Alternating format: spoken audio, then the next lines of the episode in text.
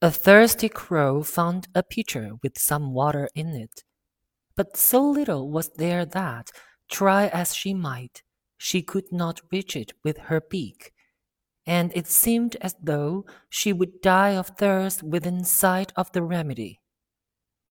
At last she hit upon a clever plan.